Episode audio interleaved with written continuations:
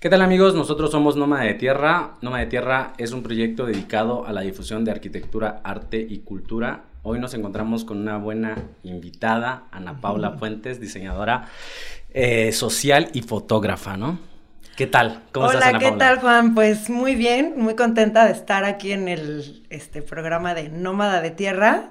Muchísimas gracias por la invitación y este, pues es un gusto venir a platicar.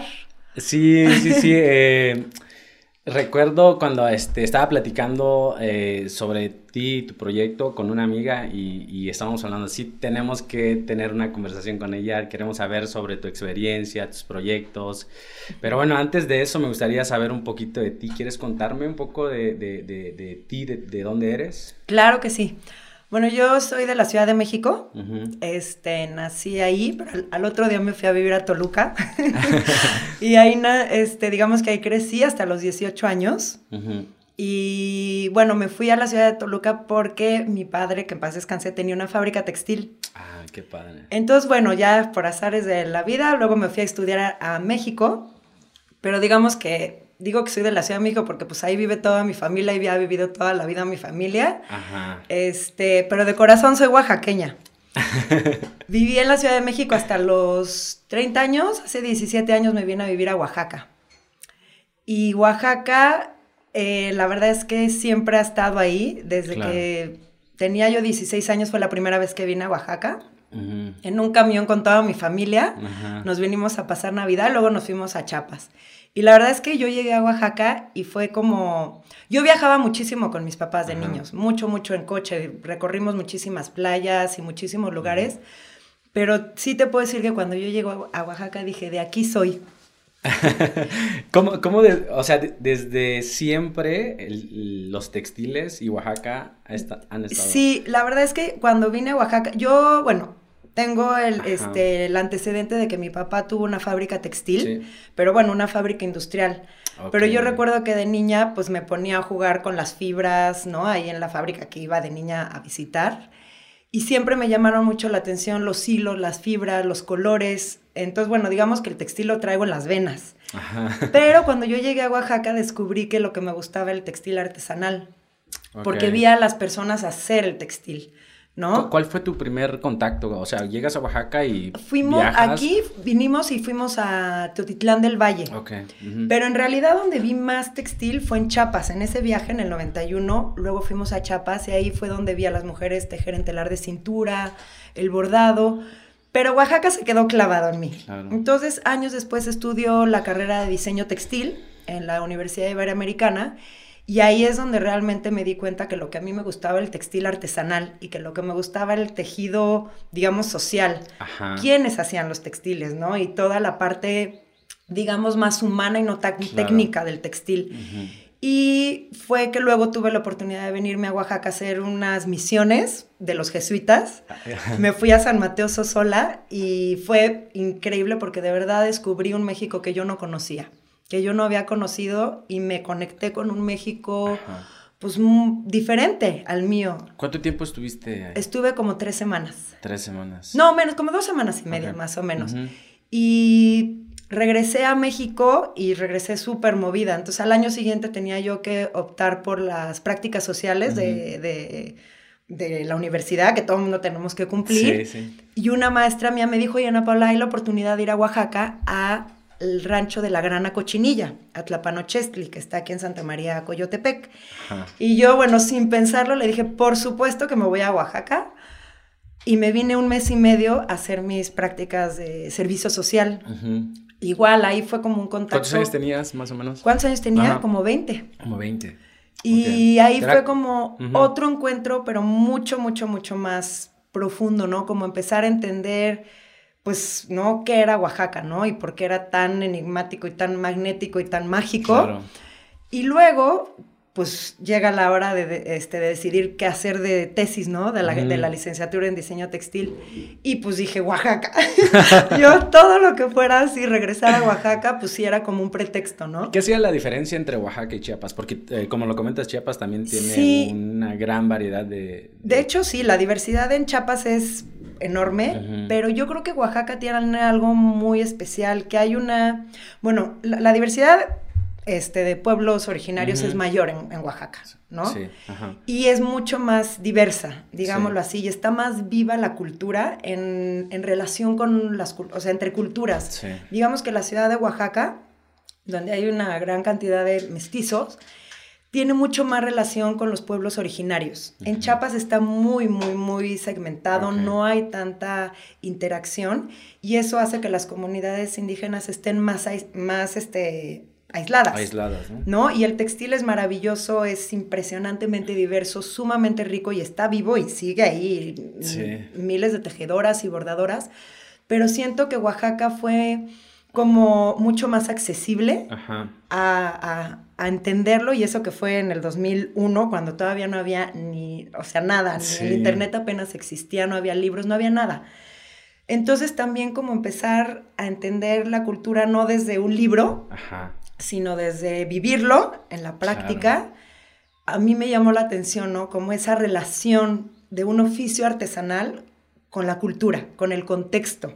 Y eso fue en realidad lo que a mí me llamó la atención. Más allá de los colores, los diseños, que son bellísimos y son una maravilla, a mí lo que me llamó la atención es cómo puede seguir existiendo esto, milagrosamente, pero cómo no hay todavía ese como, o sea, ha habido una evolución, pero sigue siendo como algo que está ahí, ¿no? Como estático un poco, como ante los ojos de la gente es como, ay, los textiles, ¿no? Sí. Y, siempre, pues por muchísimos años eso fue como, pues, del mercado, la gente no lo apreciaba, no había un valor al textil artesanal. Entonces, para mí fue como, ¿cómo puedo hacer que la gente vea esto, pero no desde la estética nada más, sino de verdad desde lo que hay detrás, ¿no? El conocimiento, la tradición. Entonces, eso fue... Los rituales, la cultura, ¿no? Exacto. Entonces, a mí eso fue lo que me, cautivó de Oaxaca.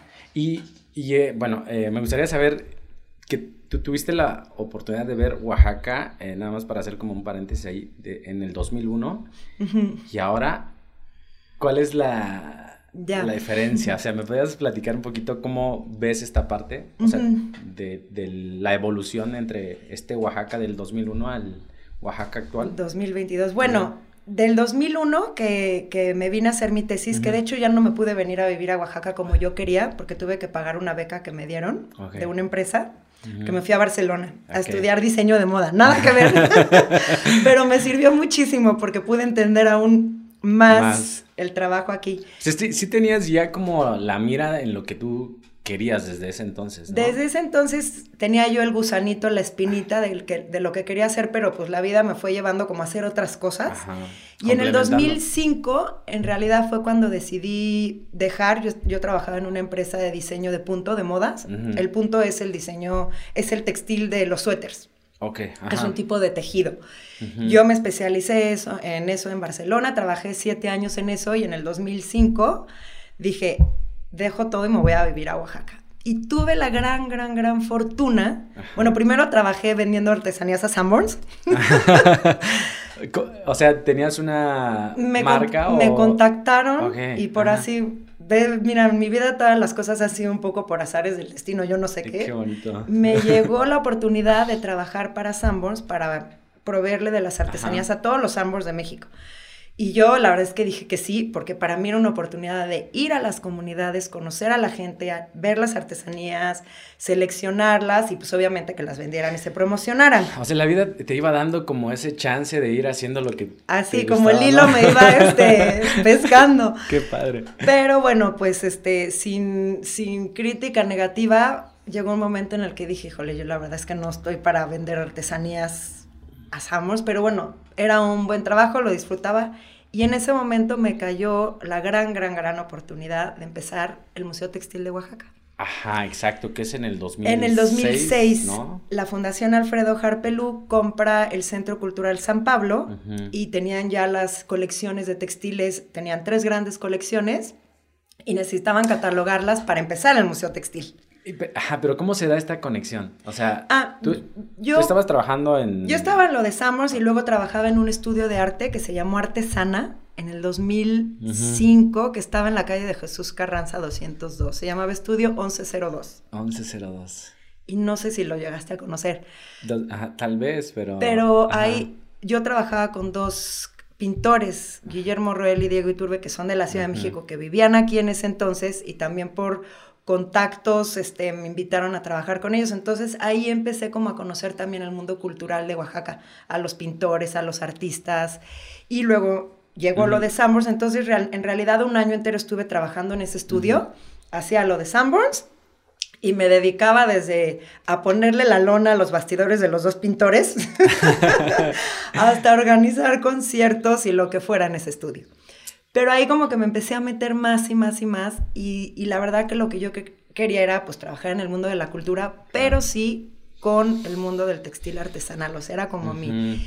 Y a esa exposición, en una de las exposiciones yo, este, supe de la doctora Marisabel Grañén y fui y le dejé mi currículum en la, en la biblioteca Burgoa y nueve meses después, cuando yo llegué a Oaxaca, fui y se lo dejé yo no sabía. Yo había visto una exposición de, la Fundación Alfredo Harpelú en el centro libanés, en México. Y cuando vi eso dije, wow, qué maravilla. Pero yo ni me registré a la Fundación Harp ni nada. Pero cuando llegué a Oaxaca dije, conecté, dije, pues le voy a dejar mi currículum y mi tesis, que fue todo un estudio sobre los huipiles oaxaqueños. Y se lo dejé ahí en la biblioteca y nueve meses después me llaman de la biblioteca y me dicen que la doctora Grañer me quería ver. Entonces voy y me dice, oye Ana Paula, tengo aquí tu currículum, tu tesis, y nos gustaría que empezaras a trabajar para catalogar las colecciones porque vamos a hacer un museo textil. Y yo, wow, pues sí. y ahí empezó toda mi historia realmente como ya en Oaxaca. O sea, tuve la gran, gran, gran fortuna de empezar desde cero el Museo Textil, o sea, yo no fui contratada para ser directora de, inicio. Ajá. En realidad era catalogar las colecciones de textiles que ya tenía la Fundación El Maestro Toledo y Alejandro de Ávila, el director este, y fundador del Jardín Botánico, que es curador del Museo Textil. Y ahí empecé en el 2006 a trabajar en el museo y era otro Oaxaca. Claro. Otro Oaxaca porque pues no había te digo, el internet no había Facebook, no había Instagram, no había información sobre los textiles. O sea, muy poca gente conocía la riqueza, la diversidad y a los artesanos que hacían los textiles. Entonces, el museo de alguna forma sí fue como una plataforma que catapultó nuestro, como que fue como pues que, quien le empezó a dar visibilidad a los, a, a los textiles y a los artesanos y a crear esa comunidad y esos vínculos. Claro. ¿Cómo, fue para ti esta experiencia? O sea, me imagino que eh, fue un reto muy grande y, no sé, eh, te, te vinculabas o eh, buscabas apoyo de ciertas personas o cómo, cómo fue el Bueno, el, museo se empezó a crear justo en el 2006 cuando se vino cuando, viene el... cuando se vino la protesta, bueno, todo el conflicto de, de la APO y de los maestros, entonces en realidad el proyecto se paró. Okay. Yo trabajaba en una oficina en el Museo Postal, en el MUFI, y ahí empecé a catalogar las colecciones, pero yo me empecé como a, meter, a meter, a meter, a meter y como empezar a tejer, ¿no? El, proyecto. Y pues sí, fue prácticamente casi un año que estuvimos parados. Sí. Pero yo empecé a vincularme, empezamos a, este, a, pensar en hacer una exposición, la hicimos en Puebla, junto con esta exposición de textiles oaxaqueños que yo había visto en el centro libanés. Entonces así fue y ya en el 2007, cuando ya el conflicto se había terminado, fue como, ok, ahora sí vamos a ser el museo, no va a ser en San Pablo, va a ser en la casa que está atrás, en la esquina, decía yo, con Hidalgo, que se llama la Casa Antelo. Y ahí fue donde conocí a Juan José Santibáñez, porque la fundación lo invitó a ser el arquitecto del museo. Entonces, parte de, la restauración, bueno, más bien toda la restauración estuvo en manos de Lina y, del proyecto de, arquitectura de la Fundación bueno, quiero contextualizar un poquito de, ah, del arquitecto Juan José, porque al principio estábamos hablando eh, cómo nace el proyecto Noma de Tierra eh, y fue uno de los, eh, de los de las personas que entrevistamos para mi tema de tesis también en el Istmo de Tehuantepec después de los desastres naturales y él también estaba participando en otros, eh, en otros proyectos. Y las conversaciones con él es súper interesante, te comentaba hace rato, me dije, no, este, este tipo de conversaciones tienen que salir como pues a la luz, ¿no? Porque pues él como eh, Joao, Marco Sánchez, Elvis, otros arquitectos, Isadora Hastings de Cooperación Comunitaria, eh, dejaron como buenas, eh, buenas conversaciones. Dije, no, hay que buscar la forma ahora en otro formato de tener estas conversaciones con, con, personas como, como ellos, como tú, ¿no? Y, y bueno, el proyecto consiste en eso, precisamente, en inspirar a otras personas a través de una conversación o de la experiencia o de los proyectos a, a emprender o iniciar su, su propio proyecto o, o, simplemente inspirarse, ¿no? Bueno, pero nada. Pues sí, es que Juan, Juan, José, la verdad, para mí fue un gran, gran, grandísimo maestro. Haber tenido la oportunidad de, ahora sí, tejer el Museo Textil con él fue así un regalo, porque él ve la arquitectura como de alguna forma puedo yo ver el tejido, ¿no? Desde esta parte humana. Y entonces, pues sí, fue desde un inicio él pensó en involucrar a los artesanos de la arquitectura en el museo. Quien hiciera el barro, quien hiciera la herrería, quien hiciera los pisos, todo, ¿no? Entonces, me encantó como ver él cómo hilaba todo el concepto y cómo fue pensando en quién va a ocupar este espacio. Entonces hubo muchísimas ideas, muchas cosas que se, que se pensaron, pero luego las descartamos porque no eran este, propicias para el bienestar del ser humano, desde, por ejemplo, un aire acondicionado, ¿no? Porque el edificio, pues, es de 1770 y no sé qué, y las paredes se caían de la humedad. Sí, de la humedad. Necesitan estar como respirando, ¿no? Y dijimos, no podemos meter aire acondicionado. Oaxaca muchos años vivió con paredes de adobe y, respiraban, ¿no? Entonces, empezar a entender cómo unir el al, o sea, o un textil o un espacio arquitectónico, con quién lo va a ocupar, por qué lo va a ocupar, cómo lo va a ocupar, ¿no? Para mí fue como, ok, este museo lo vamos a crear entre muchos. Yo era la directora de orquestas, bueno, luego, ya me dijeron que yo iba a ser la directora y dije, pues va. Y afortunadamente tuve un equipo increíble. Entonces trabajaron de la mano. De la mano todo el proyecto arquitectónico junto con Juan José. Desde cómo iban a ser las salas, qué necesitaba el museo. O sea, yo me puse a investigar, viajé a otros museos en Estados Unidos para ir a ver cómo eran, porque yo, bueno, debo confesar, no entraba a los museos, me daban mucha flojera. a mí me gustaba la arquitectura de los museos, pero no, la verdad es que me aburría mucho los museos pero siempre me la pasaba viendo la arquitectura. Claro. cuando me tocó empezar a, diseñar el museo, fue como súper fascinante ir de la mano de Juan José y aprender de él y al mismo tiempo ir pensando qué queríamos de ese museo. Y eso fue muy de la mano con Alejandro de Ávila, que es el curador del museo, que es una eminencia y es una biblioteca sobre los textiles, pero que también como Juan José tiene esta práctica de vincular, ¿no? Por eso el, jardín es etnográfico, etnobotánico, perdón, no es botánico, es cómo se relaciona la naturaleza con el ser humano y cómo el ser humano ha modificado y impactado a la naturaleza. Lo mismo, como Juan José trabaja la arquitectura, como de alguna forma queríamos trabajar el Museo Textil. Que no fuera otro museo más donde vas, ves los textiles y que está muerto, ¿no? Y que los textiles pues no cobran vida ni aunque los veas 100 veces. Entonces fue, este museo tiene que ser vivo. Y este museo tiene que involucrar a las personas y a los que hacen los textiles y a los que los van a rescatar, reproducir y innovarlos y hacerlos que evolucionen. Entonces, desde un principio tuvimos claro que el museo era eso, ¿no? ¿Llevaban las tejedoras? Desde el inicio, desde el inicio, desde el inicio, la verdad tuvimos la suerte también que no había otro museo textil.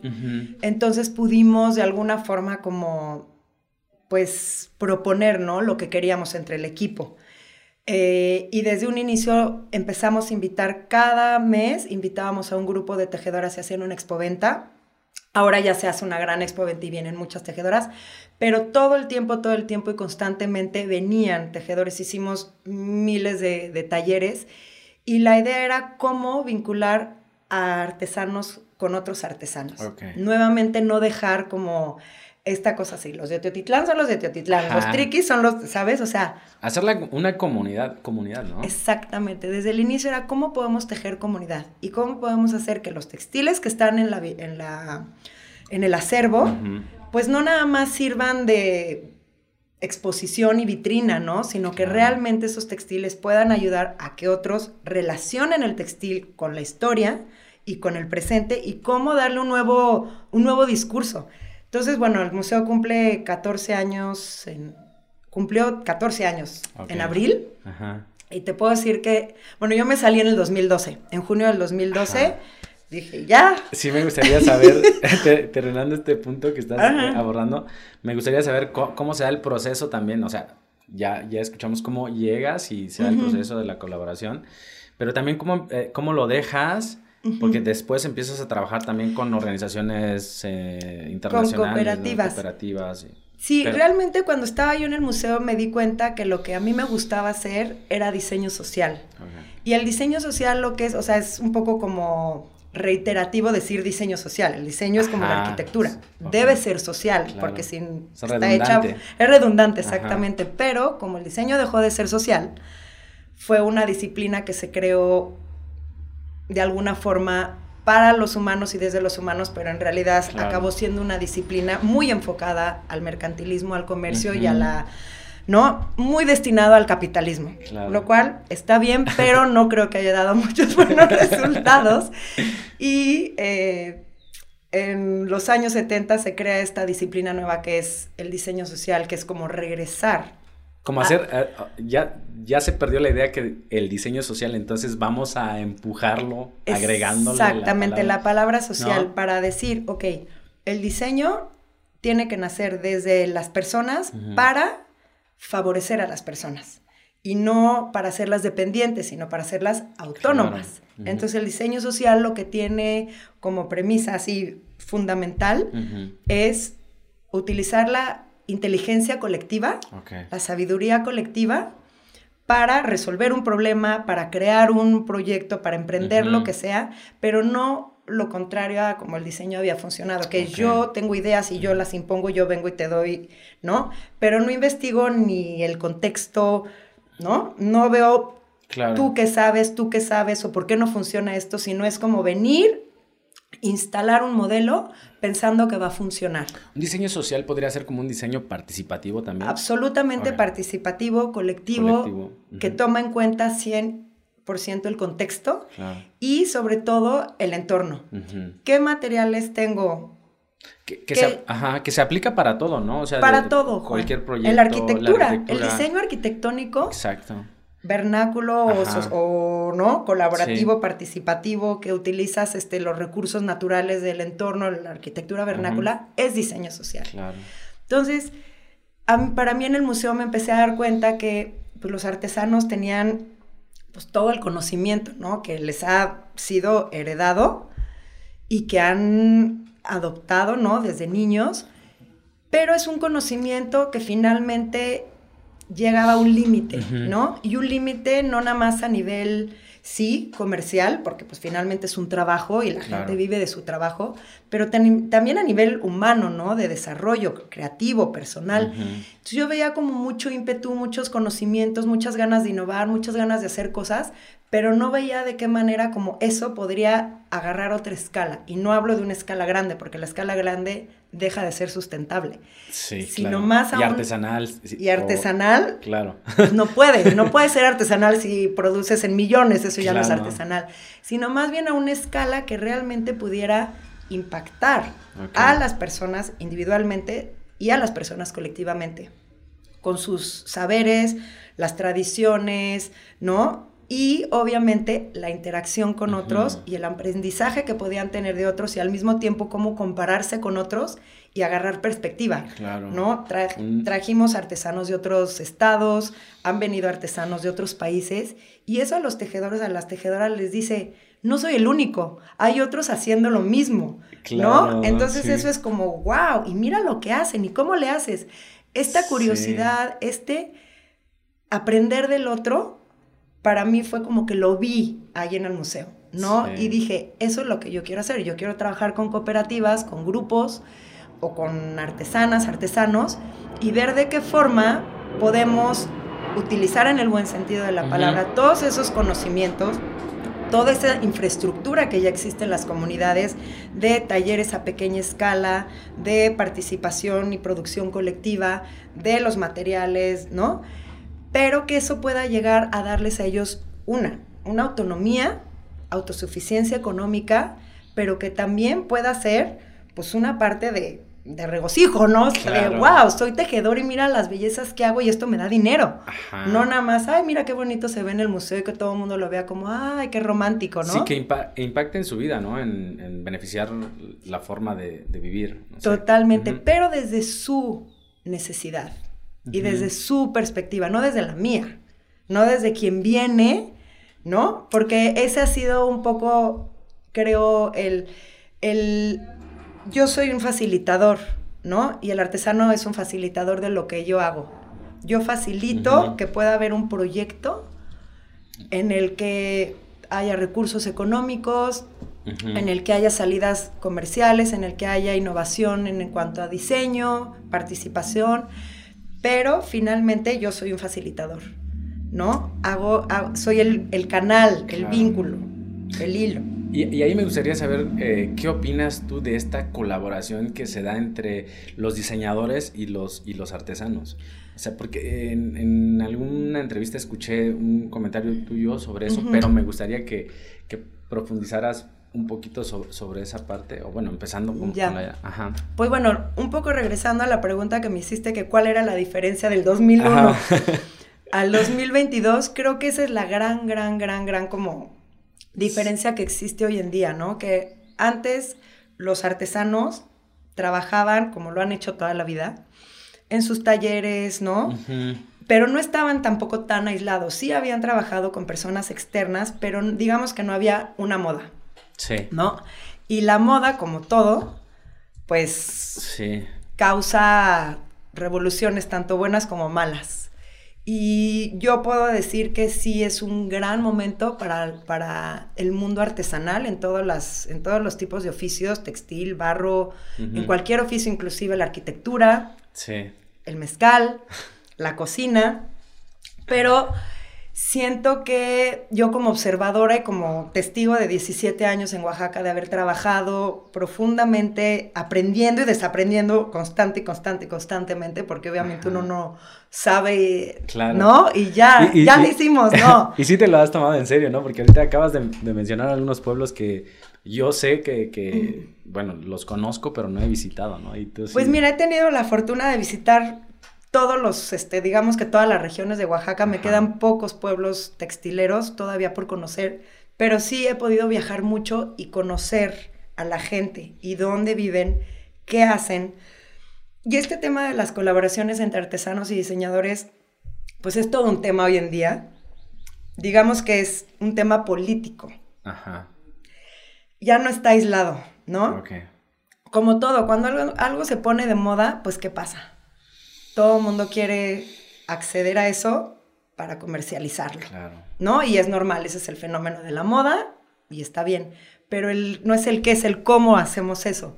Entonces yo sí he visto una diferencia radical, ¿no? De cuando este boom empezó de diseñadores que llegaban, por ejemplo, al Museo Textil, oye, yo quiero este, soy diseñadora textil o soy antropóloga o soy 99.9% mujeres haciendo este trabajo y veo que la diferencia es, obviamente, el Internet. Ajá. El Internet. La tecnología, definitivamente. Y el acceso, ¿no? La apertura de Oaxaca eh, ha hecho, pues, que cada vez más y más y más y más gente quiera venir a Oaxaca y quiera emprender proyectos con la gente con los pueblos originarios, con, la, con, con, los indígenas, con las tejedoras.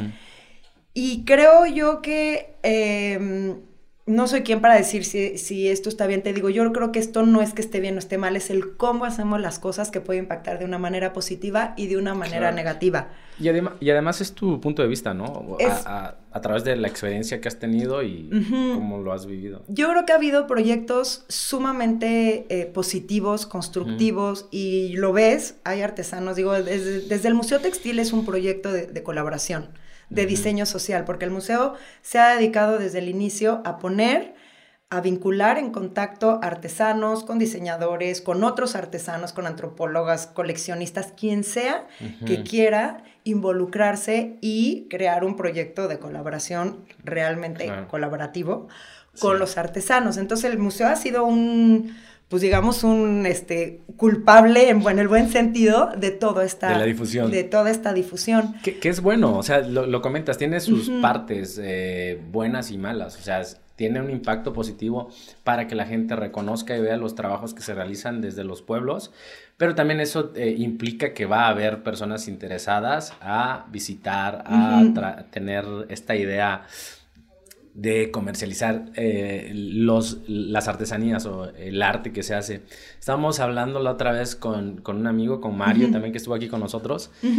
Y esta situación de ir a, las, a los pueblos y disfrutarlos, o a las localidades, o a disfrutar de la comida, no, no queda nada más en eso de disfrutarlo ya. Automáticamente se prende el foquito de decir, aquí hay un punto que se puede comercializar, ¿no? Por supuesto. Y, no sé si pasa siempre, pero generalmente no sé si, si nada más es con los extranjeros o con los mexicanos en general, pero es el impacto que, se da en, esta parte de la difusión y la, de la tecnología, como lo comentas. Sí, yo creo que pues mira, a ver, yo soy de la Ciudad de México, llegué aquí a Oaxaca, me enamoré de Oaxaca y me vine a vivir y soy una más de las que hemos emprendido este tipo de, de no, de, prácticas, de venir y, y, querernos involucrar y conocer y hacer proyectos, ¿no? O sea, yo soy una de, de, muchos que hemos venido de fuera. Pero, ajá, pero bueno, y, bueno, yo soy del istmo también, ¿no? O sea, como... Y, y yo creo que eso, bueno, es, es humano. A mí esto de nómada de tierra se me hace, no, o sea, ni siquiera puedo decir bellísimo. Mm. Es humano. Somos nómadas por naturaleza y necesitamos de otros. No, solos no podemos, necesitamos de otros para crecer, para aprender, para avanzar, para construir, para todo necesitamos de nosotros. O sea, no somos nosotros solos individuales. Entonces, yo veo esto como, wow, Oaxaca es como un laboratorio en ese sentido de cómo la gente viene y tiene ganas, ¿no? De realmente de conectarse con algo que quizás en la ciudad perdiste, perdimos, ¿no? Y que aquí sigue vivo.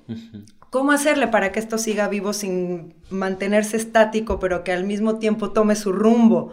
Claro. Pues eso es incierto, ¿no? Y yo creo que ha habido muchísimas buenas prácticas de colaboraciones entre artesanos y diseñadores, que también ahí, ahí hay como un tema, ¿no? ¿Quién es el diseñador? ¿Quién es el artesano? ¿No? Yo creo que es como poner etiquetas que muchas veces son necesarias, pero que muchas veces eh, limitan, ¿no? Lo que un artesano es, lo que un diseñador es, y yo puedo ver que hay un ir y venir entre la artesanía y el diseño más profunda de lo que queremos. Sí. Y siento que ahorita estamos en un momento súper importante, ¿no? Yo puedo ver todo lo que está ocurriendo con toda la apropiación cultural, con todo este tema de llegar y, y ¿no? Tomo esto y lo uso, pero yo creo que es mucha falta de conocimiento. Y también es este mundo del fast, de lo rápido. Sí. Habemos los que nos tomó más tiempo aprender esto. Y ahorita, y no quiero decir que, ay, yo no, ay, a mí, a mí me tomó 17 años aprender. no, simplemente pues es que me tocó y así es. Pero ahorita, por ejemplo, llegan, ¿no? Diseñadores o, y quieren hacer un proyecto y creen que es de la noche a la mañana y no los juzgo ni los culpo porque no tienen por qué saber lo que no es así. Pero tú entiendes que las cosas llevan tiempo. Claro. ¿No? Y que el tiempo es la base de todo. Para que crezca el. para que tengamos mezcal, el maguey tiene que durar mínimo 11 años en la tierra. Y si lo cortas antes, antes pues no tienes azúcar. Y así es, pero queremos ir en contra del tiempo. Hemos perdido esta parte de la, de la paciencia, ¿no? Como Total. Eh, también hablábamos sobre esto de queremos sembrar árboles que nos den ya frutas en tres meses. No, ya, ya, estás pensando en la mermelada que vas a hacer antes de regar, cuidar, ponerle abono y todo ese proceso. Entonces sí, para mí yo creo que ese es el factor más, digamos, más delicado, ¿no? Que, que, incluso pues nos cuesta a todos, ¿no? Porque tenemos el internet a la mano, es más, si el internet está fallando en la Sierra Norte, dices, ay, pero estás en la Sierra Norte en el campo, no tiene por qué funcionar el internet, ¿no? Pero ahí estamos, ¿no? Nosotros, gente de ciudad, acostumbrados a que todo esté rápido, y ahí es cuando paras y dices, ¿no?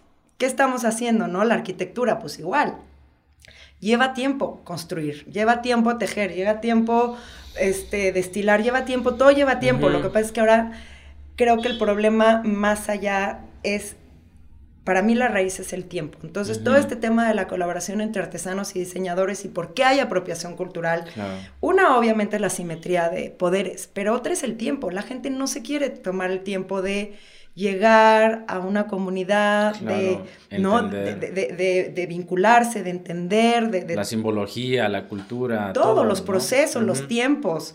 Y entonces eso, eso causa alteraciones que no necesariamente son positivas. Hay veces que igual, ¿no? Funcionó. Sí. Pero si lo vemos un poco más como, ¿no? Como en las capas que van quedando, finalmente yo lo veo con los artesanos, ¿no? O sea, muchas veces ellos emprenden proyectos, obviamente, como si los emprendo yo, porque pues quiero vivir de lo que hago, de lo que me gusta, de lo que sé, y pues quiero vivir dignamente, no, no quiero vivir mal, nadie quiere vivir mal, y es totalmente válido y humano. Pero, ¿qué hay detrás, no? Para hacer dinero para tener más ventas, para tener más producción.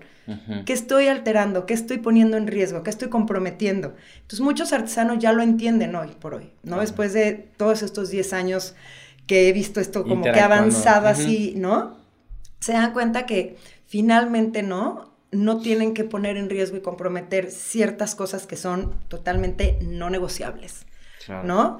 Y hay otras que sí, que pues también vivimos en un mundo globalizado y también vivimos en un mundo capitalista, aunque no queramos, y que hay que ceder y que hay que negociar y que hay que hacer cosas que quizás no son las más positivas para nuestro mundo y para nuestro medio ambiente, pero pues lo menos que podamos poner en riesgo y comprometer mejor. Claro, sí, también eh, hacer un poquito al lado como esta, estas ideas románticas que tenemos, ¿no? Que vamos a cuidarlo todo completamente, vamos a guardarlo, porque pues al final el, compartir hace que perdure, ¿no? Y que tenga una evolución, porque todo tiene una evolución, como platicamos eh, esa vez eh, también con el arquitecto eh, Juan José Santibáñez en el, en el proceso de reconstrucción de, de, de desastres naturales o después de de algún sismo, lo que quieres es construir una vivienda resistente y en ocasiones no vas a utilizar completamente materiales naturales. Tenemos que evaluar también la evolución de la naturaleza, el impacto que va a tener y en ese sentido pues tienes que dejar un poquito al lado esta idea de, bueno, vamos a tener que buscar formas que tal vez no son eh, lo, lo 100% ideal, pero para vivir y tener una seguridad, pues vamos a tener que... Totalmente de acuerdo contigo, Juan. La verdad es que para mí todo este trabajo que he hecho con, pues como diseñadora social, vinculando también muchísimos años he dado, bueno, he sido guía cultural con varias este, compañías de viajes y también, ¿no? Como que me doy cuenta al, al platicar con los viajeros, cómo todo pues finalmente se basa en un balance, ¿no? O sea, no podemos regresar al siglo II a vivir, porque no, porque estamos en el siglo XXI, en el año 2022, o sea, y siento que, que, y respeto, pero yo muchas veces fui muy idealista y lo sigo siendo. Soy muy idealista y creo en lo pero que consciente, ¿no? Ahora pero sí, pero he, pero he, madurado y me he dado cuenta que, que hay que ser idealista, pero, pero realista, ¿no? En dónde vivo y qué es lo que quiero, ¿no? Un poco lo mismo, ok, llega alguien a pedirle a un artesano, oye, te pido 500 rebozos. Y tú dices, ay, no, pero ¿cómo? No, no, no, porque no los va a... Y el artesano dice, no, sí, nada más, no te los voy a entregar en un mes, te los entrego en un año. Claro. Entonces el cliente tiene que entender y quizá, pues, contrato a otros del pueblo a que me ayuden y quizá en vez de yo hilar la lana, pues la compro en Gualupita o en Puebla y ya bien hilada y así voy facilitando procesos. ¿Para qué? Para que sean más efectivos y para que todos tengamos chamba y todos ganemos un dinero sano. Entonces, sí, este romanticismo de los tintes naturales, del hilado a mano, todo eso es real, sigue existiendo, es una maravilla, pero hoy por hoy muchísimos de los artesanos ya no hilan a mano, ya no cardan la lana, no tiñen con tintes naturales, pero tratan de que eso no se pierda. Entonces, ciertos productos los hacen con hilo hilado a mano, ¿no? Como la seda en San Pedro y San Francisco Cajonos, pero también usan la maquinita para hilar seda. Y la gente dice, pero eso no es artesanal.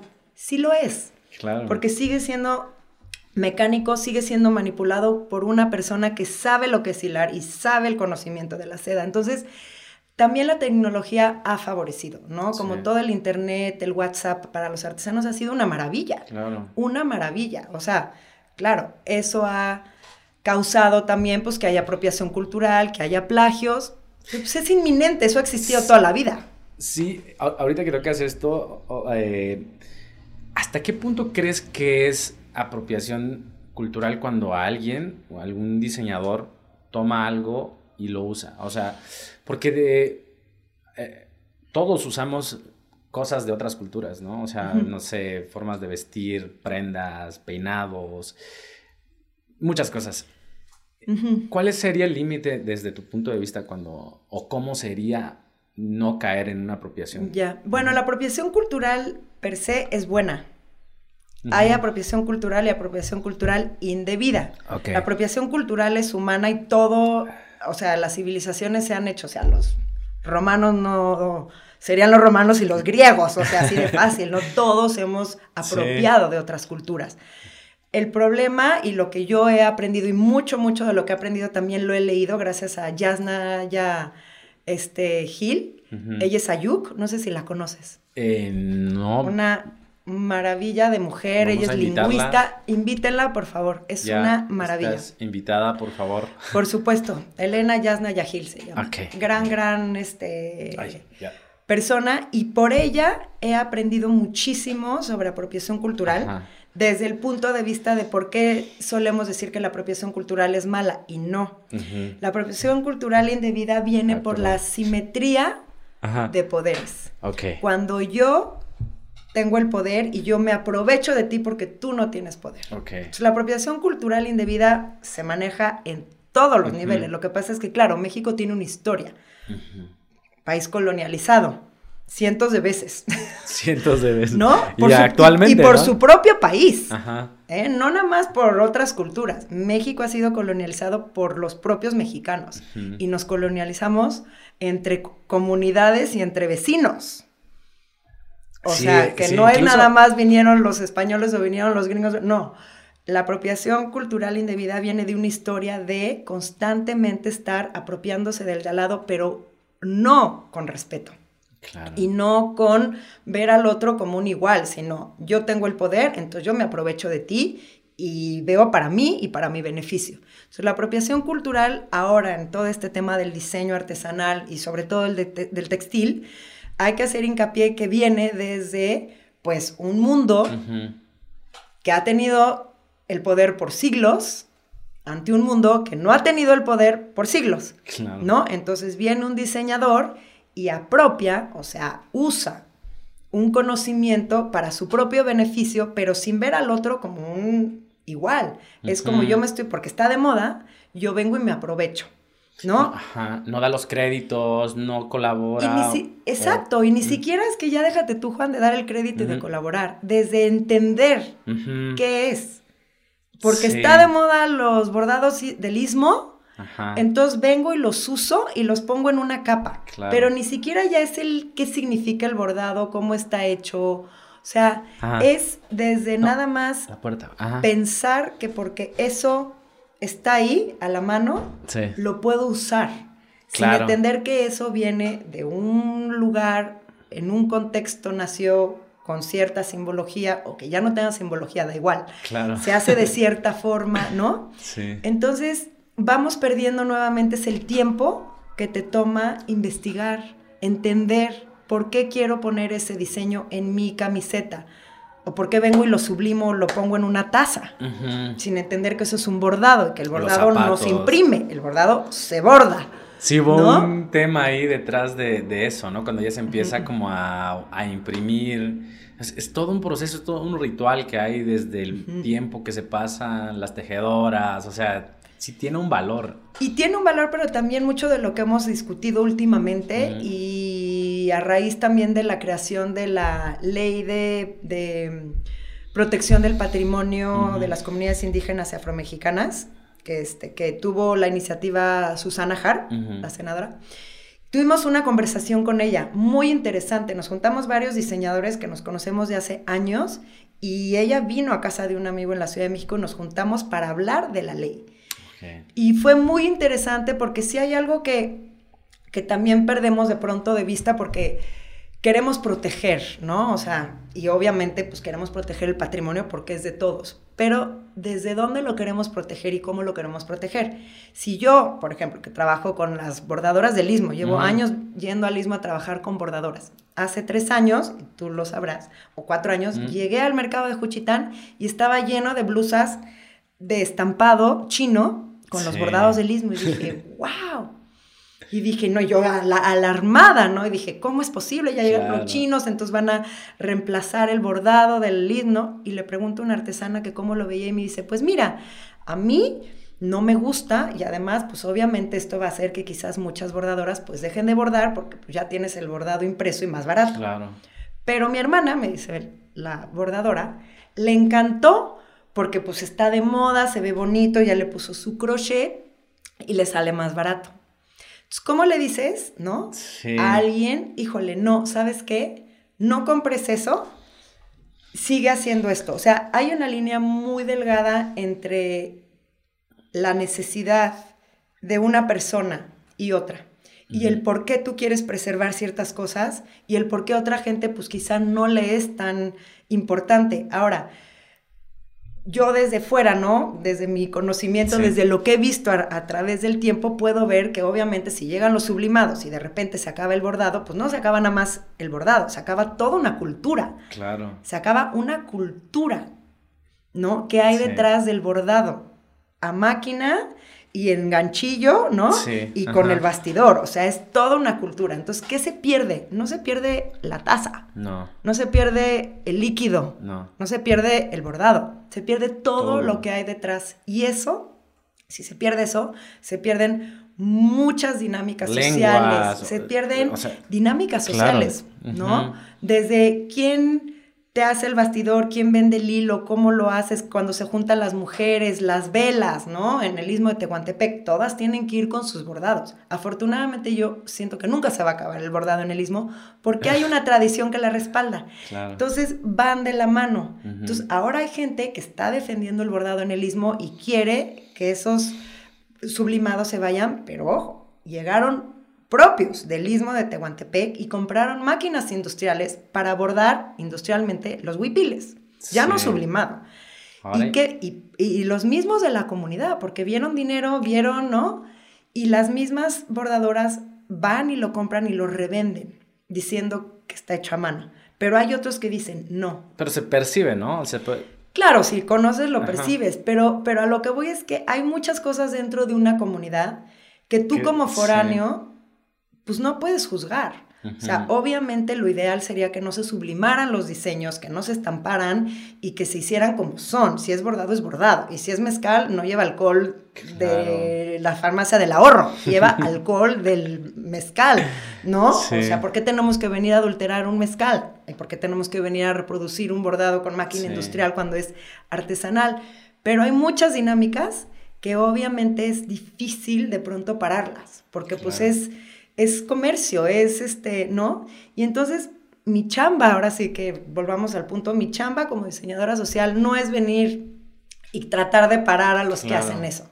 Es más bien cómo con las personas ver un camino alterno para seguir produciendo lo que ellos saben hacer con la tecnología, ¿no? Propicia, que mantiene el conocimiento, ¿no? Y la técnica, y que eso se pueda vender en el precio que es y buscar los mercados, pero pues... Y concientizar, ¿no? Que es parte también de, ese trabajo que yo, creo que, haces, porque a, veces uno siendo parte de, de estos procesos o tú no te das cuenta del trabajo, de la importancia del trabajo que hay detrás de eso, ¿no? Como todo lo que mencionas, ¿no? Como los símbolos, la cultura, eh, la interacción entre la comunidad para hacer, para hacer algo. Entonces, cuando ya se llega a esta conciencia, pues... como ni siquiera tienes que parar eso. Ellos mismos saben que no tiene valor y que tiene un precio que tiene que ser, eh, pues, valorado en, el mercado, ¿no? Sí, yo creo que la conciencia además se crea junta. O sea, yo como diseñadora de fuera, que llevo muchos años trabajando aquí, también aprendo, ¿no? De, Porque es, es mutuo. cómo los artesanos también a mí me enseñan a pensar, ¿no? Y a, crear conciencia y desde dónde la voy a crear, nuevamente desde el idealismo, desde la utopía o desde la realidad. Pero sí siento que, mi trabajo es como un enlace entre el mundo de acá y los guardianes, que son ellos, ellos son los guardianes. Yo soy un, hilo conductor entre la gente que está aquí queriendo, ¿sabes? Y no toda, hay gente que sí llega y toma y apropia desde un lugar de respeto, pero hay gente que no. Entonces, ¿cómo puedes hacer para que ese proceso sea lo menos perjudicial, sea lo más consciente y que los guardianes se den cuenta del por qué es importante preservarlo? Si ellos creen que es importante, adelante. Si ellos creen que no es importante, es su patrimonio. Sí. Que va más en, en, ese sentido, el respeto que tienes al usar una prenda el, y no el hecho de no usarla, ¿no? O sea, el usarla correctamente, saber de dónde viene, quién lo hizo, qué hay detrás. O sea, creo que ahí está el sentido de, de, usar las cosas. Es honrar. Exacto. Desde un lugar de respeto. Los artesanos son felices de que la gente use las piezas que ellos han usado como prenda de identidad. Pero si tú llegas y pagas lo que cuesta y lo valoras y te lo pones con... Hoy no me puse. pero pero sí, yo creo que es la forma, ¿no? Es el honrar las cosas y no es el decir, ah, porque yo soy mestiza no me puedo poner una prenda indígena y porque ella es indígena no puede usar una prenda indígena, ¿en dónde dice, no? ¿En qué código o constitución dice que tú no puedes usarlo del de al lado? ¿Cómo lo usas? Esta es la diferencia. Y en ese sentido, eh, eh, lo que hay entre la moda y, y el textil, ¿cómo, ¿cómo, ves esta parte? O sea, si lo usas con respeto, significa usarlo tal como es, pero también existe esta parte en donde ya hay modelos estilizados o mm. esta, esta parte de... Todo un tema muy, muy interesante. Pues mira, eh, yo desde ahora sí que desde mi humilde, este, yo nunca he sido una purista. Ajá. No voy a favor del purismo. Claro. Porque nada es puro. A mí siempre en los viajes, en el museo, siempre, es que, ¿cuál es lo original? Le digo, es que no hay nada original. Todo ha sido modificado y todo se ha ido transformado y todo ha sido una mezcla de ideas y de saberes y de conocimientos. No hay nada puro. Las prendas en el istmo, por ejemplo, la, tela, los hilos, vienen de diferentes... Todo, todo absolutamente. Y yo hay más. No hay nada que tú toques que no haya pasado por otra mente y otras manos.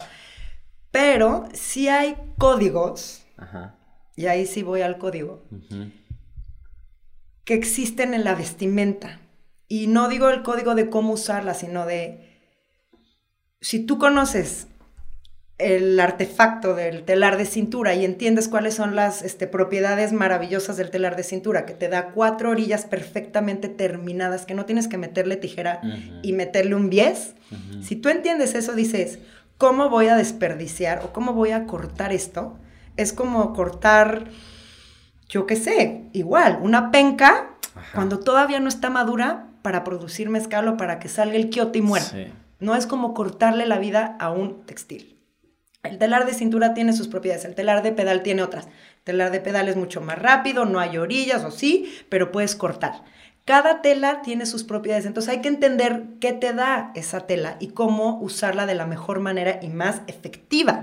Y obviamente tomando en cuenta tiempo y dinero. Entonces, si tú llegas y ves ese, esa tela en telar de cintura y la transformas en un saco y haces moldes, ok, si la artesana lo quiere hacer, adelante.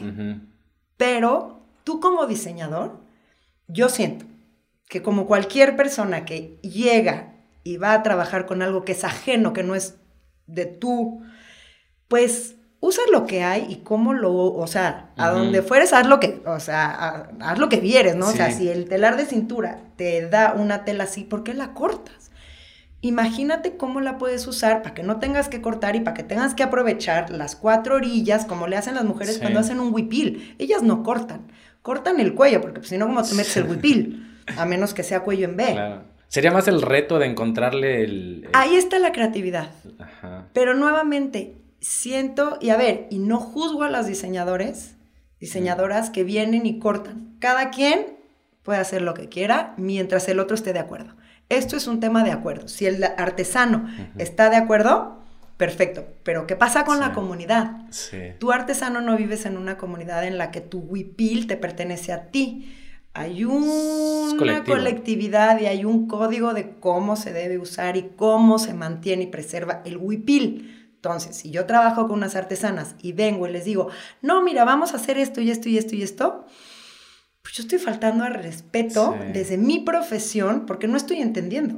O sea, no estoy entendiendo o lo estoy entendiendo erróneamente porque no estoy respetando el cómo viven esas mujeres con ese huipil, por qué lo usan así, por qué lo unen con una randa y no lo cortan y hacen sacos.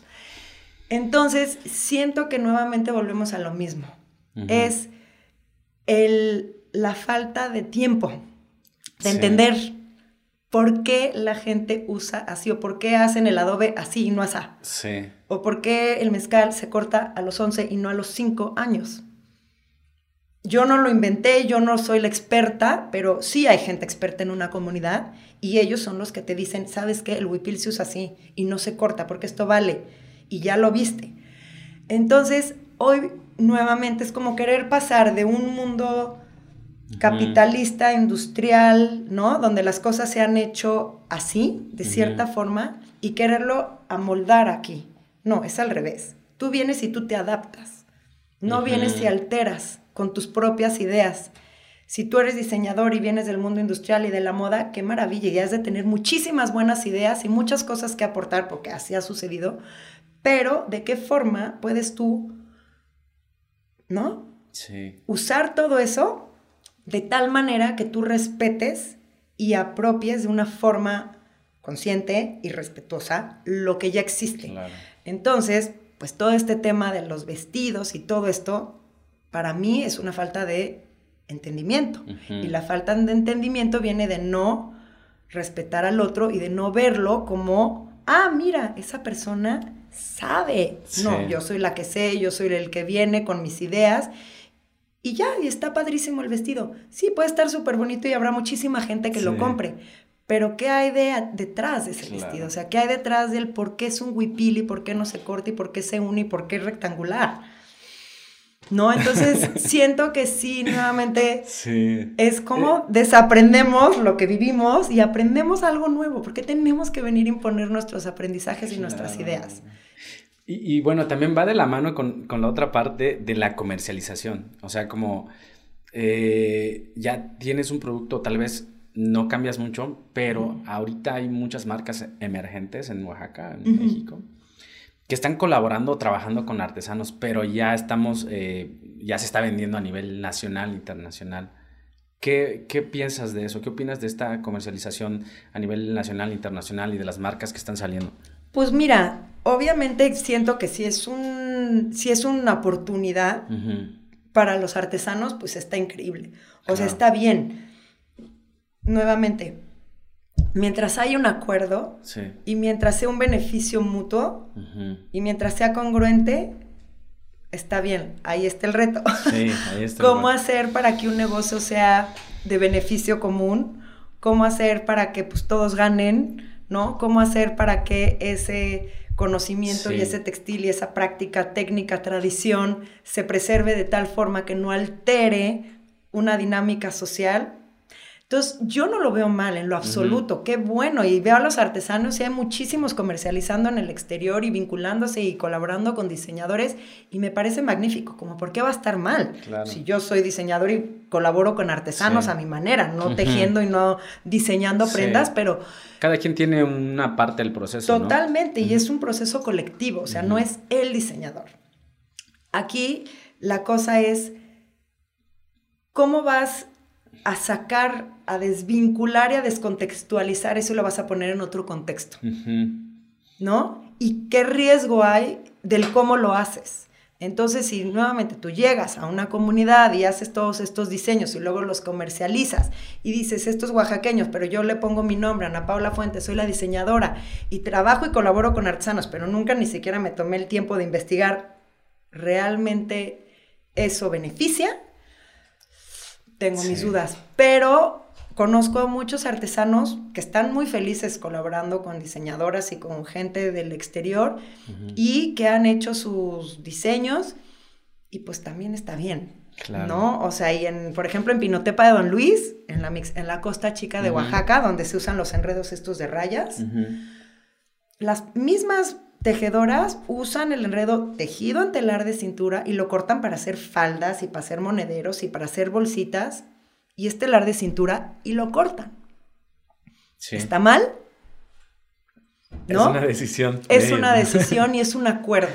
Lo que pasa es que aquí obviamente ahora entra toda la parte del colectivo. Antes era muy individual, ahora ya no. Claro. Ana Paula, quiero eh, también abordar la parte de la fotografía. ¿No? Me gustaría saber sobre el trabajo que realizas en esto. Eh, ¿Quieres hablar un poquito? Porque ya me gustaría entrar sobre, sobre tu libro y, hablar profundamente sobre eso. Pues bueno, la foto... Es que la, conversación nos, fue llevando de ese lado, estaba muy padre y, no quería cortarlo y... No, no, no, no, no es que yo me puedo seguir horas platicando porque a mí también, ¿sabes?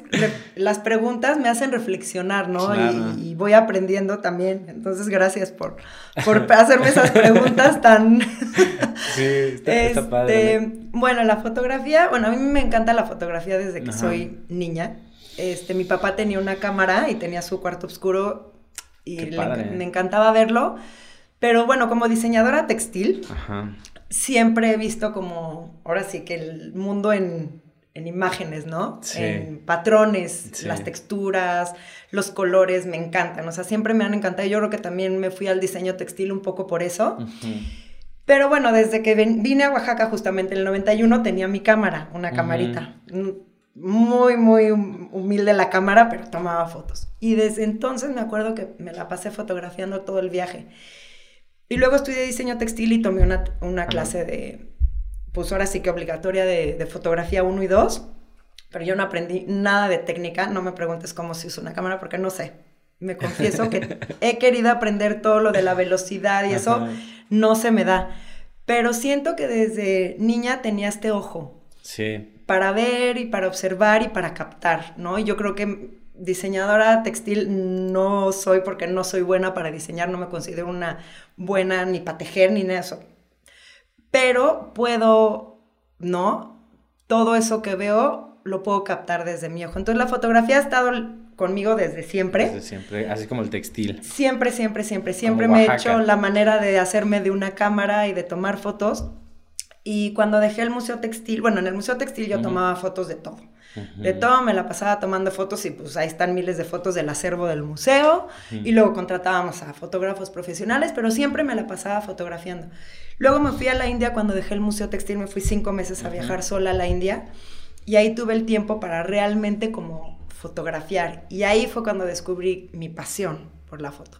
Entonces, es, todos estos años, desde el 2012 hasta la fecha, y más cuando empecé mi cuenta de Instagram en el 2014, que una amiga me, me, convenció de que la abriera. Yo era anti-tecnología, dije, no, no, no, qué flojera.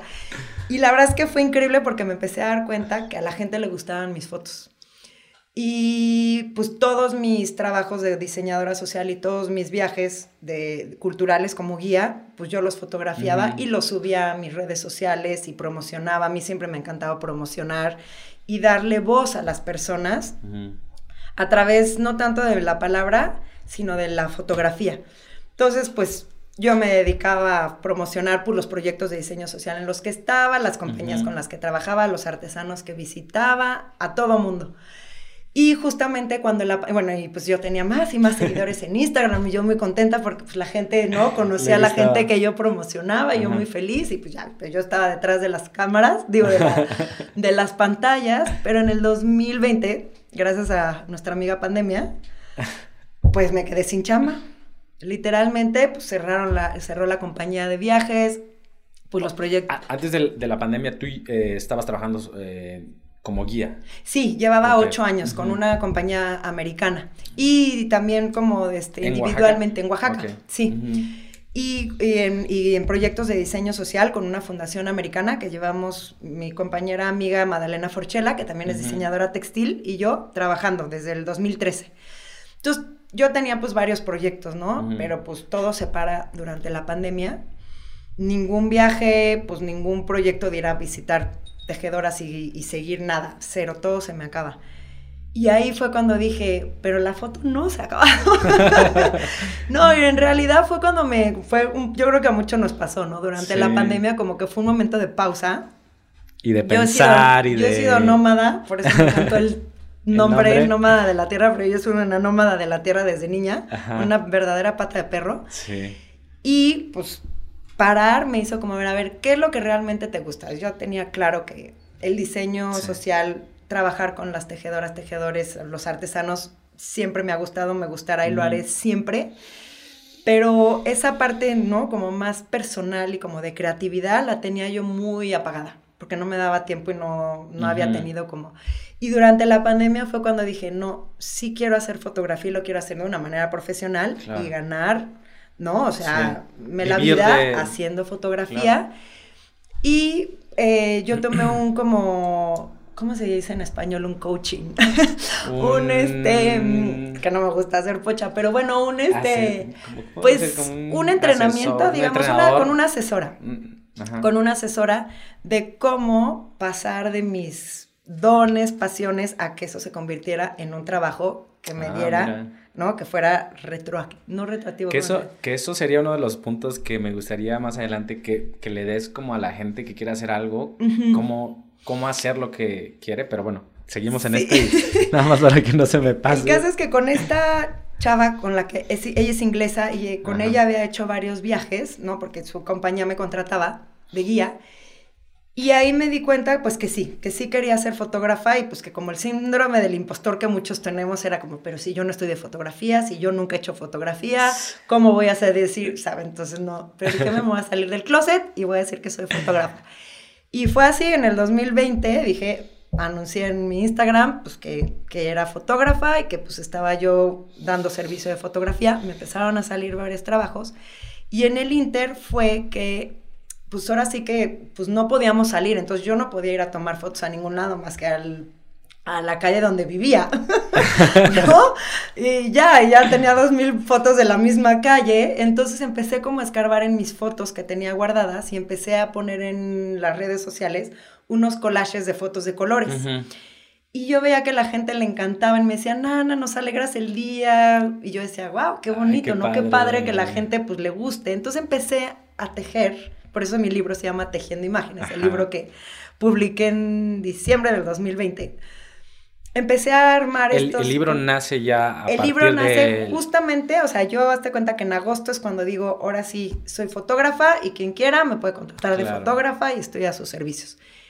Y en septiembre, justamente hace un año, exactamente, es más, lo puse hoy en mi Instagram, justo hace ah, un año, me reuní con la diseñadora del libro, Laura Dada, que es una gran amiga de años, ella es museógrafa y diseñadora editorial, para decirle que quería hacer un libro con todas las fotos que yo había reunido durante años, que yo había hecho, hasta cuenta, la carpeta de los blancos, de los verdes, de los rosas, de los rojos, amarillos, azules. Y todas las fotos que tuvieran que ver con ese color, yo las había archivado en carpetas. Y eso fue lo que empecé a hacer durante la pandemia. Empecé a crear collages, o sea, ensamble de mosaicos de, fotos. Y eso fue lo que empecé a, publicar y a la gente le encantaban. Y, y mi asesora, mi coach, me dijo, Ana, tú siempre has querido hacer un libro, algún día me lo comentaste, ¿por qué no lo haces? Y yo, no, ¿cómo? Plena pandemia, ¿cómo? Y luego dije, pues, ¿por qué no? Si no es ahora, ¿cuándo? Claro, tienes el tiempo, ¿no? Afortunadamente tuve un préstamo, tenía el tiempo, tenía las fotos y pues con Laura, mi amiga, dijimos, va. Y lo empezamos justo hoy, 15 de septiembre del 2020 y lo publiqué el 4 de diciembre. Vamos a, vamos a poner la foto del libro. Sí, no lo traje. Pero lo vamos a poner por acá. Pero ahorita les digo dónde lo pueden comprar. y pues realmente fue así como que yo lo que quería era como pasar de la virtualidad, ¿no? Un poco como el Instagram está increíble, el Facebook está padrísimo porque compartes, pero no hay un compromiso, ¿no? De decir, a ver, estas son fotografías que yo tomo y quiero pues que pasen, ¿no? A, alguien más. Y para mí el libro era como esa, esa parte física de, compromiso, de decir, me voy a arriesgar y voy a imprimir un libro y lo voy a vender y pues quiero que la gente lo, aprecie. Y la verdad fue un ejercicio increíble de pues de pensar un miedo muy, muy, muy grande al fracaso, primeramente. Aunque yo sabía que a la gente le gustaba, pero finalmente, pues decir, soy fotógrafo y voy a imprimir un libro y me voy a gastar todo este dinero y lo voy a hacer, pues era un riesgo, ¿no? Pero la verdad es que valió la pena porque sí fue como asumir más el compromiso de que a mí me gusta la foto.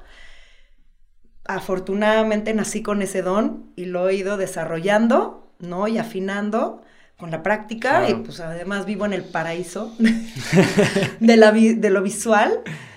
Eh, pero sí fue como el compromiso de decir, pues sí, quiero ser fotógrafa y quiero utilizar mi don sí.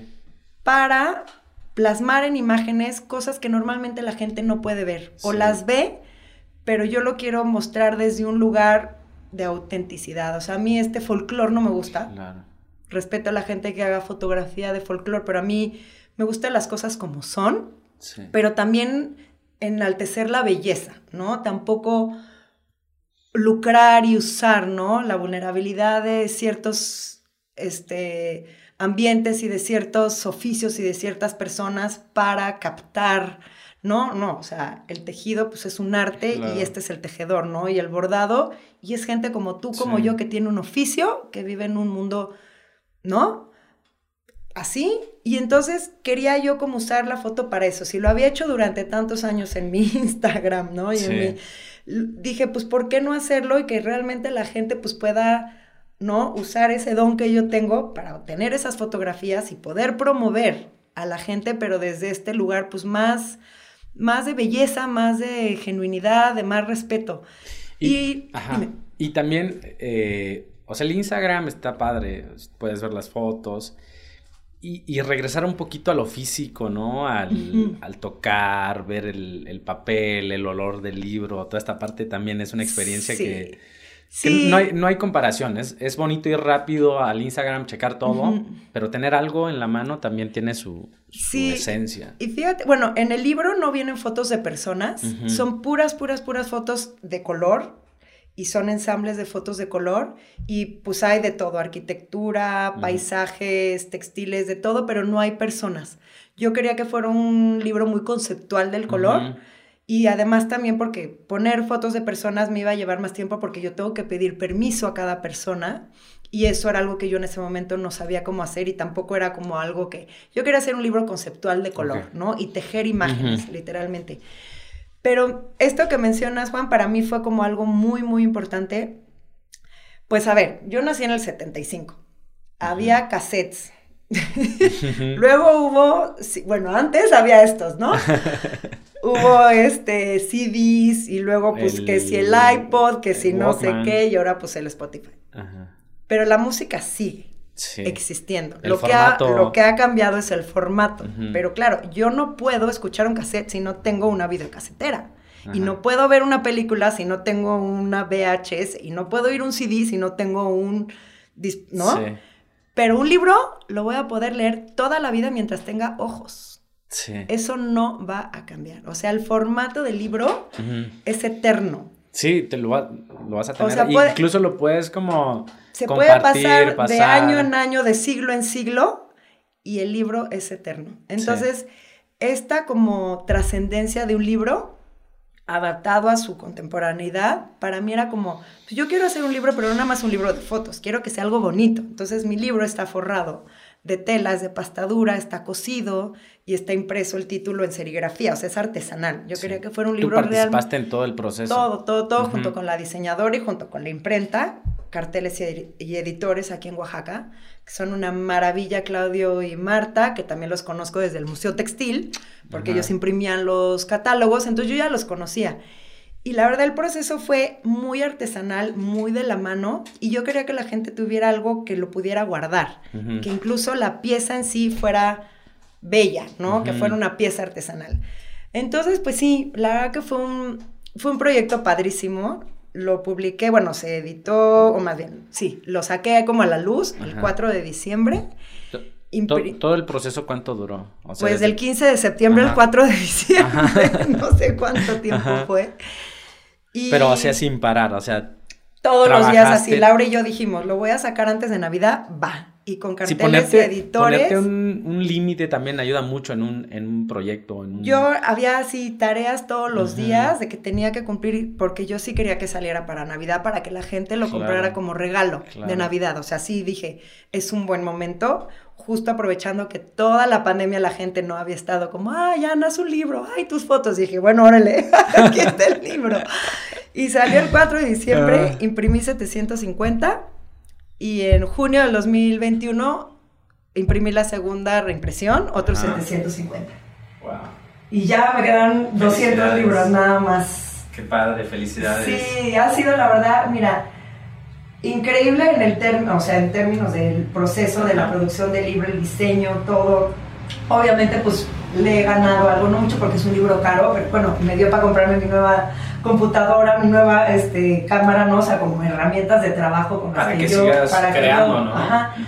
Pero sobre todo, lo más bonito de todo ha sido el vínculo con las personas. Eso fue padrísimo, padrísimo. O sea, vender el libro por mi, por mi Instagram, por mi Facebook, conocí gente que no conocía gracias a eso. Pues el ir a las tiendas y estar en contacto con las librerías, o sea, ese proceso humano también de la compra-venta del libro ha sido increíble. Y obviamente he aprendido miles de cosas que no tenía ni idea. pues crear un libro, ¿no? Desde. Pues sí, o sea. sí. Es como algo muy padre. Entender todo lo que lleva detrás, la edición, la traducción, porque está en inglés y en español. Pues mil cosas, ¿no? Que, que ahora me hacen valorar más el trabajo que hay detrás. ¿Dónde podemos encontrar el libro? Aquí en la ciudad de Oaxaca, mira, lo venden en la librería Grañé, en la proveedora escolar, en la Jícara, en la tiendita del barro de Colectivo 1050, en Habitáculo, en María Sarti Diseño, en El Anhelo, en Caleidoscopio, en la nueva librería, en este, en El Diablo y la Sandía, en el Bed and Breakfast, en a Terraza, arriba de Casa Antonieta, en Coyota Aventuras, en varios lugares. Qué padre. Pues eh, sí, hay que echarle un, ojo, hay que comprar ese libro, se ve que está padre. Y este, me gustaría ya eh, como que nos dieras, eh, podemos seguir hablando. sí, ya veo. Pero me gustaría que compartieras como en este caso, ¿no? Como que la misma vida te iba dando como el, el, camino. A veces tal vez nosotros no ponemos atención a esas cosas.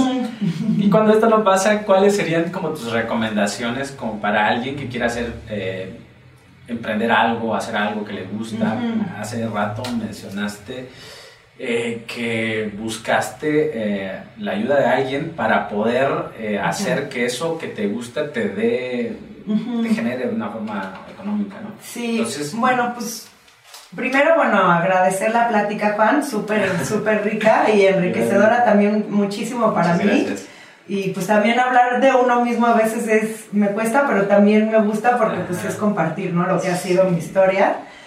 Y pues mi historia no ha sido aislada. Definitivamente siento que la base y el éxito de cualquier proyecto es la colectividad.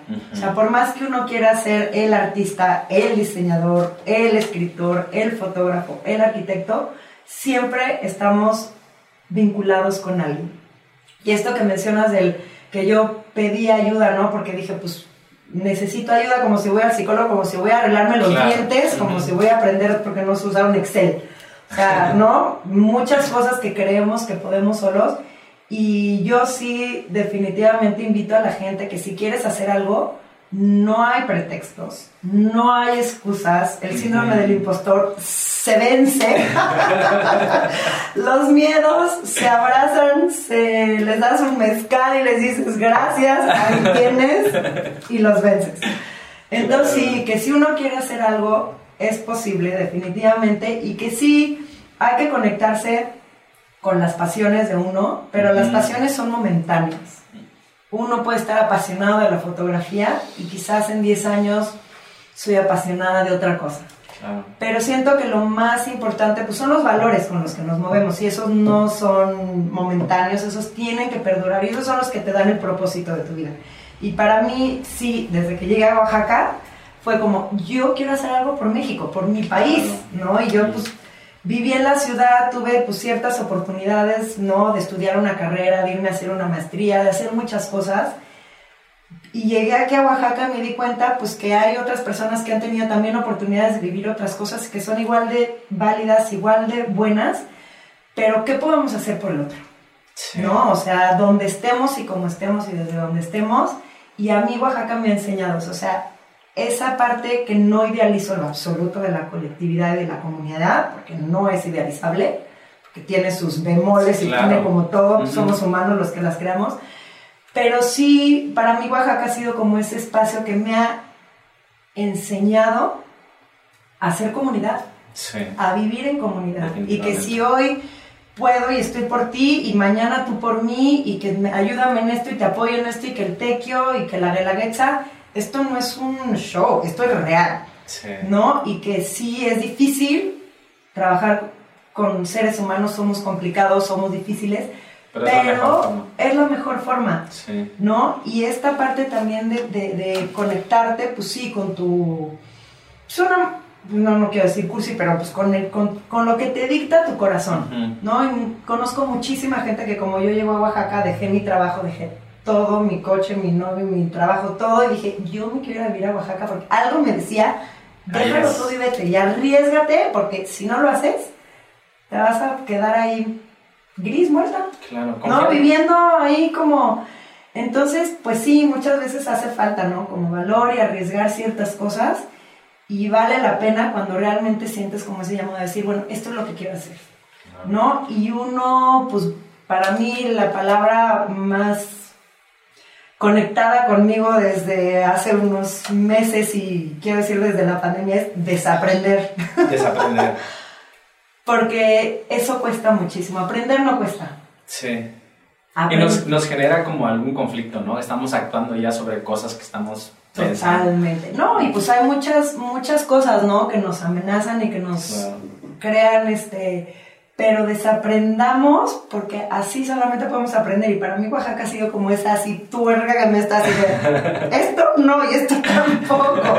Y entonces, ¿por dónde va, no? Y ese constante ir y trabajar con la gente y pensar que ya lo sabes todo y pensar que ya encontraste el hilo negro y a los dos días te das y dices, no, no lo he ah. encontrado.